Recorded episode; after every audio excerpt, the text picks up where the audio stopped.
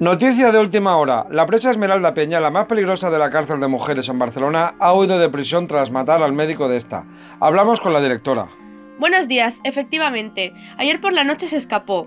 Según nos ha informado la policía, tenía amenazado al doctor y aprovechaba las horas de enfermería para acabar un túnel debajo de un armario. Tuvo que tener ayuda al otro lado y supuestamente mató al médico para que no hablara. Está en busca y captura, y si la ven, por favor, llamen a la policía. Es muy peligrosa. Devolvemos la conexión a los estudios centrales.